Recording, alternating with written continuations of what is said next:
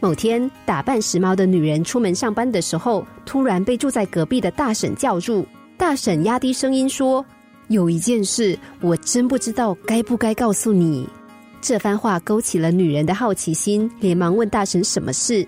大婶又左顾右盼一番，然后才鬼鬼祟祟的说：“是这样的，前一阵子我常常看到一个女人进出你的家，我怀疑那个女的是你老公的情妇。”女人听了，差点没昏倒，进一步追问她长得什么样子。大婶说：“大概跟你差不多高，但是长得很丑。”女子想了一想，长得不好看又能够自由进出她家的人，大概只有她的妹妹，还有她的一个姐妹涛。女子灵机一动，跟大婶说：“安迪，不如这样吧，今天晚上我把嫌疑犯都约到家里面吃饭。”等他们要离开的时候，我打个电话给你，你帮我看一下我老公的情妇到底是谁。大婶一口就答应了。这天，女人下班回家换了衣服、卸了妆之后，准备了一桌好菜，只等着狐狸精上钩。妹妹和好朋友也都准时赴约。女子虽然表面上跟他们有说有笑，但是心里却是越想越生气。她盯着妹妹，心想。我平时怎么都没有注意，她的妆有那么浓啊！一定是想勾引我老公。过一会儿，他又瞪着好友，气呼呼的想：不过是来我们家吃个饭，有必要穿的那么漂亮吗？一定是想打扮给我老公看的。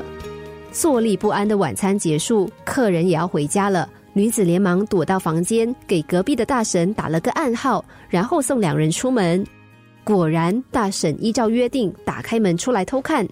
回到家之后，女子马上接到了大婶的电话：“你老公的情妇果然在里面。”女人瘫在沙发上，问大婶：“到底是哪一个？”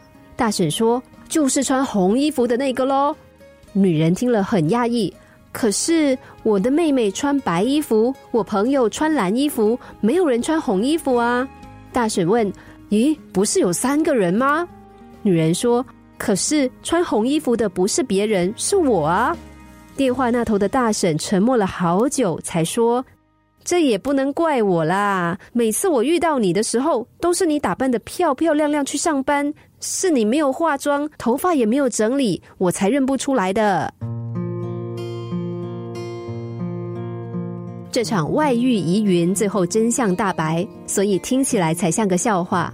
但是如果女人从此认定老公有外遇，变得紧张兮兮，甚至导致家庭破裂，那这个故事就不是笑话，而会成为悲剧了。现实生活中，因为不实谣言导致的家庭失和，甚至是暴力犯罪，不也很常见吗？很多人抱着八卦好玩的心态说三道四，认为无伤大雅，却不知道无心的一句话，很可能严重伤害到别人。既然我们都不希望因为流言所苦，那话在出口前自己也得三思。况且说出来的话像泼出去的水，说错了话才想要弥补，往往已经太迟了。